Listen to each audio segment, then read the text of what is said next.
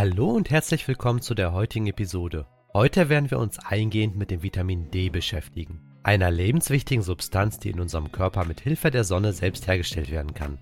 Zunächst einmal ist Vitamin D ein Sammelbegriff für eine Gruppe fettlöslicher Vitamine, die als Calciferole bekannt sind. Die zwei wichtigsten Formen von Vitamin D sind Vitamin D2 und Vitamin D3.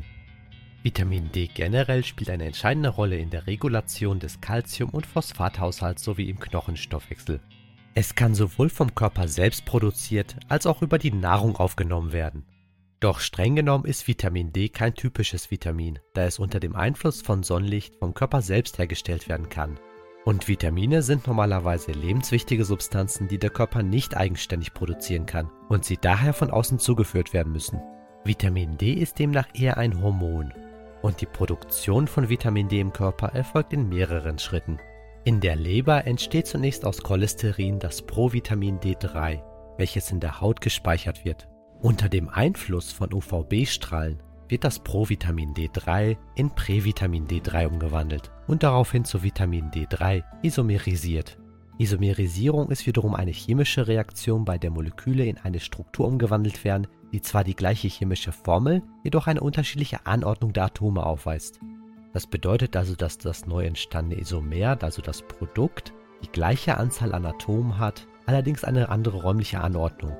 Das so gebildete Vitamin D3 wird in der Leber weiter zu Calcidiol umgewandelt, das als Speicherform fungiert. Schließlich erfolgt in der Niere die Aktivierung von Calcidiol zu Calcitriol, das die eigentliche Wirkung von Vitamin D im Körper entfaltet.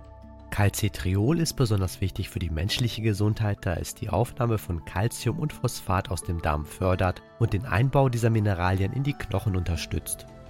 Somit ist also Calcitriol entscheidend für die Festigkeit und Stabilität der Knochen. Es beeinflusst auch positiv die Psyche, das Immunsystem, die Muskulatur, das Herz-Kreislauf-System, die Nerven und das Gehirn. Allerdings kann ein Übermaß an Calcitriol zu einer sogenannten Vitamin D-Vergiftung führen. Dies tritt normalerweise aufgrund von übermäßigen Vitamin D-Supplementierungen auf und führt zu einer Hyperkalzämie, was bedeutet, dass der Kalziumspiegel im Blut zu hoch ist. Ein übermäßiger Überschuss kann zu verschiedenen Gesundheitsproblemen führen, wie beispielsweise Nierenprobleme, Verdauungsstörungen und Herz-Kreislauf-Probleme. Um eine Vitaminvergiftung zu bekommen, müsste man jedoch Vitamin D in sehr hohen Dosen über einen längeren Zeitraum einnehmen. Und wenn man sich an die empfohlene Tagesdosis von etwa 1000 internationalen Einheiten oder 25 Mikrogramm hält, ist das Risiko für eine Vitamin D-Vergiftung sehr gering. Trotzdem ist es ratsam, vor der Einnahme von Vitamin D-Präparaten den eigenen Vitamin D-Spiegel zu überprüfen und die Dosierung entsprechend anzupassen. Am besten mit fachlicher Beratung. Kommen wir als nächstes zu einer weiteren Form von Vitamin D und zwar Vitamin D2. Vitamin D2 ist eine pflanzliche Form von Vitamin D, die in Pilzen und Flechten vorkommt. Obwohl Vitamin D2 im Körper in Vitamin D3 umgewandelt werden kann, ist es weniger wirksam als Vitamin D3, da es nicht so gut in die Haut aufgenommen wird und weniger effektiv in Calcitriol umgewandelt werden kann. Vitamin D2 wird hauptsächlich als Nahrungsergänzungsmittel für Veganer verwendet, die keine tierischen Produkte konsumieren. Doch wie viel Sonneneinstrahlung brauchen wir denn überhaupt, um Vitamin D selbst zu produzieren? Die Menge an Sonnenlicht, die wir für die Produktion von Vitamin D benötigen, ist von verschiedenen Faktoren abhängig. Dazu gehören unser Hauttyp, die Jahreszeit, der Breitengrad unseres Standortes und weitere Einflüsse. Die Deutsche Gesellschaft für Ernährung hat Empfehlungen dazu ausgesprochen, die wir genauer betrachten werden. Und zudem ist es wichtig zu verstehen, warum die Bildung von Vitamin D in den Wintermonaten in Deutschland oft nicht ausreichend ist. Unsere Haut ist ein entscheidender Akteur in diesem Prozess. Wenn wir Sonnenlicht ausgesetzt sind, bildet die Haut mit Hilfe von UVB-Strahlen Vitamin D. Doch nicht jeder Hauttyp reagiert gleich. Menschen mit hellerer Haut produzieren Vitamin D schneller als solche mit dunklerer Haut.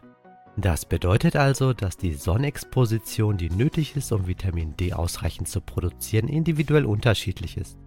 Zudem spielen auch die Jahreszeiten eine Rolle. In den Sommermonaten steht die Sonne höher am Himmel, was zu intensiveren UVB-Strahlen führt. Und dies begünstigt die Vitamin D-Bildung in den Sommermonaten. Im Winter hingegen steht die Sonne flacher und die UVB-Strahlen müssen eine längere Strecke durch die Atmosphäre zurücklegen, was ihre Intensität verringert. Der Breitengrad unseres Standortes beeinflusst ebenfalls die Verfügbarkeit von UVB-Strahlen. In Ländern näher am Äquator sind diese Strahlen das ganze Jahr über intensiver, was die Vitamin D-Bildung dort begünstigt. In Deutschland mit seinem gemäßigten Klima sind die Wintermonate durch geringe Sonneneinstrahlung geprägt. Kommen wir nun zu den konkreten Empfehlungen für Deutschland. Die Deutsche Gesellschaft für Ernährung empfiehlt im Sommer mit einem Sonnenbad von etwa 20 Minuten pro Tag ausreichend Vitamin D zu produzieren. Dabei sollten zumindest Gesicht, Hände und Arme unbedeckt sein. Dies kann jedoch in den Wintermonaten nicht erreicht werden, besonders in den Regionen mit wenig Sonnenschein. Es ist wichtig zu betonen, dass die Balance entscheidend ist. Zu viel Sonnenexposition birgt Risiken wie Hautschäden, während zu wenig Sonne zu einem Mangel an Vitamin D führen kann. Diese Feinabstimmung ist entscheidend, um das optimale Maß an Sonnenlicht für unsere Gesundheit zu gewährleisten. Doch welche anderen Quellen gibt es für Vitamin D? Die Frage nach anderen Quellen für Vitamin D führt uns zu einem weiteren wichtigen Aspekt unserer Ernährung. Auch wenn die Nahrung nur begrenzt zu unserer Vitamin D-Versorgung beiträgt, gibt es dennoch einige Lebensmittel, die einen Beitrag leisten können. So ist zum Beispiel fettreicher Fisch auch eine natürliche Quelle für Vitamin D. Der Verzehr dieser Fischarten kann daher dazu beitragen, unseren Vitamin D-Bedarf zu decken. Und denken Sie daran, dass die Zubereitungsart einen Einfluss haben kann. Gebratener oder gegrillter Fisch behält mehr Vitamin D als gekochter.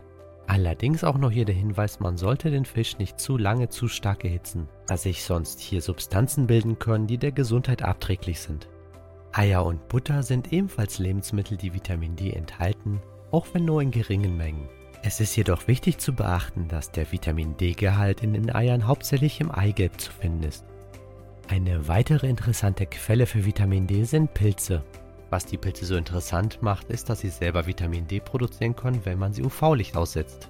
Dieser natürliche Prozess kann den Vitamin D-Gehalt in Pilzen deutlich erhöhen.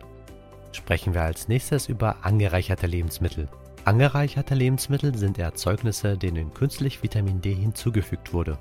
Dazu zählen beispielsweise angereicherte Milch, Fruchtsäfte oder Müsli. Diese Produkte stellen eine Möglichkeit dar, die Vitamin D-Zufuhr zu erhöhen, vorwiegend wenn natürliche Quellen begrenzt sind. Es ist jedoch wichtig zu beachten, dass es leicht unklar werden kann, wie viel Vitamin D durch den Konsum solcher Produkte tatsächlich aufgenommen wird. Insgesamt ist es wichtig zu verstehen, dass die Ernährung alleine oft nicht ausreicht, um unseren Vitamin D-Bedarf zu decken. Eine ausgewogene Sonnenexposition und gegebenenfalls die Ergänzung durch Nahrungsergänzungsmittel können notwendig sein, um eine ausreichende Versorgung mit Vitamin D sicherzustellen. Als nächstes stellt sich natürlich auch die Frage, wie können wir überhaupt unseren Vitamin D-Spiegel überprüfen und optimieren. Denn das betrifft ja nicht nur unsere Knochengesundheit, sondern auch viele andere Aspekte unseres Wohlbefindens. Die Überprüfung des Vitamin D-Spiegels ist entscheidend, um eine ausreichende Versorgung sicherzustellen. Ein einfacher Bluttest, der den Gehalt von 25-Hydroxyvitamin D misst, kann Aufschluss darüber geben. 25-Hydroxyvitamin D ist übrigens eine andere Bezeichnung für Calcidiol, was ja die Vorstufe für das Calcitriol ist, also das aktive Vitamin D. Das Robert Koch Institut klassifiziert die 25-Hydroxyvitamin D Serumwerte wie folgt. Werte unterhalb von 30 Nanomol pro Liter oder 12 Nanogramm pro Milliliter weisen auf eine mangelhafte Versorgung hin, die mit einem erhöhten Risiko für Krankheiten wie Rachitis, Osteomalazie und Osteoporose verbunden ist. Werte zwischen 30 und 50 Nanomol pro Liter oder 12 bis 20 Nanogramm pro Milliliter gelten als suboptimale Versorgung mit möglichen Folgen für die Knochengesundheit. Werte zwischen 50 und 75 Nanomol pro Liter oder auch 20 bis 30 Nanogramm pro Milliliter gelten als ausreichende Versorgung in Bezug auf die Knochengesundheit. Und zuletzt Werte zwischen 75 und 125 Nanomol pro Liter oder 30 bis 50 Nanogramm pro Milliliter gelten als ausreichende Versorgung in Bezug auf die Knochengesundheit ohne einen weiteren Zusatznutzen für die allgemeine Gesundheit. Um den Vitamin D-Spiegel zu optimieren, stehen uns also verschiedene Möglichkeiten zur Verfügung. Der erste Schritt besteht dennoch darin, wie zuvor beschrieben, den eigenen Vitamin D-Spiegel zu bestimmen und entsprechend zu bewerten oder bewerten zu lassen. Dies ist zunächst einmal wichtig, um zu verstehen, ob eine Ergänzung überhaupt notwendig ist. Und falls die Vitamin D-Werte suboptimal sind, dann ist immer noch die wichtigste, in der Regel auch beste Möglichkeit, den Vitamin D-Spiegel zu erhöhen, eine ausgewogene Sonnexposition in den Sommermonaten. Wenn die Sonnexposition begrenzt ist oder andere Faktoren die Produktion beeinträchtigen, können Nahrungsergänzungsmittel eine wirksame Option sein. Es gibt auch verschiedene Formen von Vitamin D-Präparaten und auch die Dosierung sollte individuell angepasst werden. Es ist ratsam, dies mit medizinischem Fachpersonal zu besprechen, um eine sichere und effektive Supplementierung zu gewährleisten. Insgesamt ist es von entscheidender Bedeutung, den Vitamin D-Spiegel im Auge zu behalten, da er einen erheblichen Einfluss auf unsere Gesundheit hat. Ein bewusster Umgang mit Sonnexposition und gegebenenfalls einer gezielten Ergänzung können dazu beitragen, dass wir uns sowohl körperlich als auch geistig wohlfühlen. Es ist wichtig zu betonen, dass Vitamin D ebenso wie auch andere Vitamine keine Heilmittel sind. Ihre Supplementierung dient in erster Linie dazu, einen Mangel auszugleichen oder zu verhindern und uns in einen Zustand der normalen Gesundheit zurückzuführen, wenn dies erforderlich ist.